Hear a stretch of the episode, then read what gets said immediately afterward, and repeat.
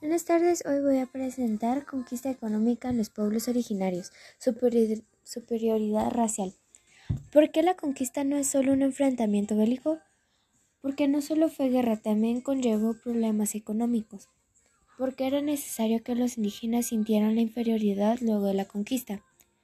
Porque así era más fácil mostrar la superioridad de los conquistadores. ¿Por qué es correcto llamar conquista o invasión? Sí, es correcto ya que nunca trataron a nadie con respeto y solo llegaron a saquear y nunca preguntaron. Actualmente solo llegaron a la tierra y empezaron a saquear, a maltratar a las personas, así que se puede decir que fue una conquista. Buenas tardes. Hoy voy a presentar la distribución de las tierras y de los pueblos indígenas. Para comprender un poco más el tema, ¿qué es aliciente? Aliciente es el aspecto positivo de algo, que sirve de estímulo y mueve a una persona a realizar una acción o actuar de determinada manera. ¿En qué consiste el principio de la tierra como aliciente? Este principio político, la tierra como aliciente, determinado por la necesidad de expandir y consolidar un imperio sin hacer gastos, a expensas de los conquistados, fue a su vez un punto de partida del latifundismo. El gobierno español desarrolló un segundo principio de su política. Era el principio de la tierra como aliciente. El gobierno español ya no tenía dinero para pagar los gastos de las expediciones a los terrenos conquistados. Como el gobierno ya no tenía dinero, prefirió convertir las empresas de la conquista en empresas privadas. Así estas empresas ya no dependían de la corona española, sino que ya se valían por ellas mismas. Su única condición fue que a cambio de, toda la tierra de que los conquistadores quisieran, tenían que pagar un impuesto.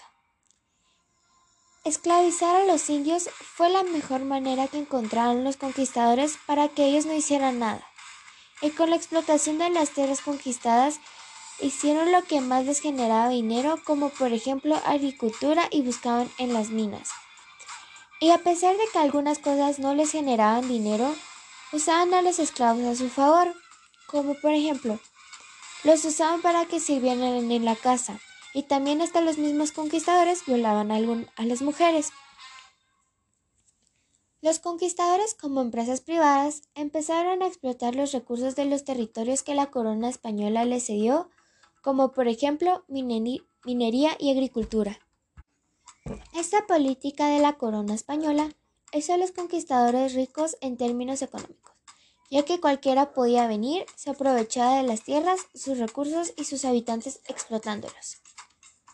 A través de esta política, la corona española, sin invertir nada, percibía más impuestos por las tierras que, cedían que cedía a los conquistadores. Tanto como la corona como los conquistadores robaron y explotaron los recursos a los habitantes de las tierras conquistadas.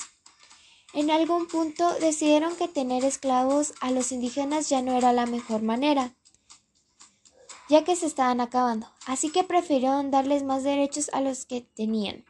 Claramente no eran los derechos que tenían los conquistadores, pero fueron tratados de una mejor manera.